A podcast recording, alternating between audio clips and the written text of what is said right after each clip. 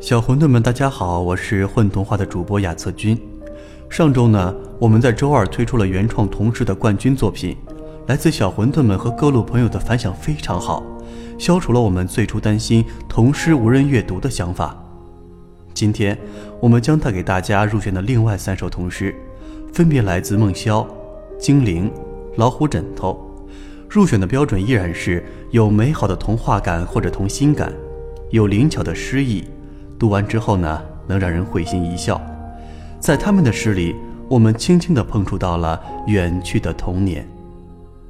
有请阿朵、雅歌、西南，给我们带来这些唤起童年的小诗。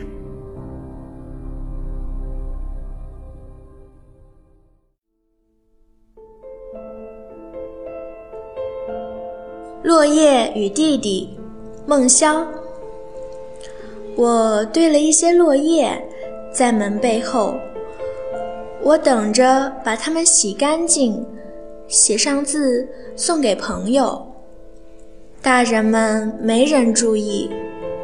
弟弟来了，他很认真望着我。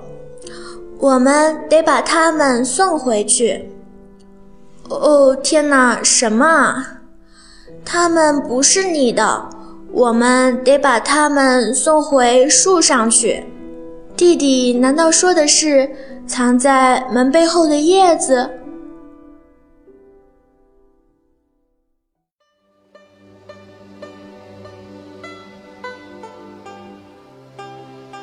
冰房子，精灵。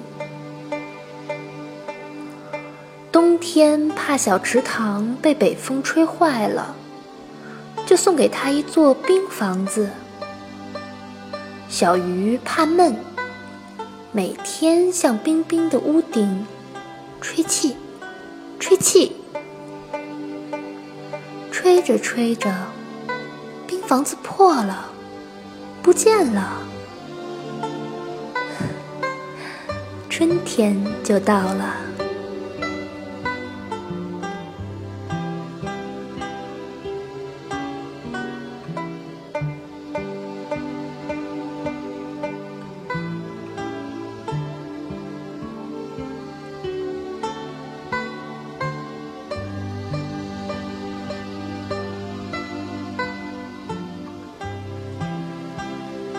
小河，老虎枕头，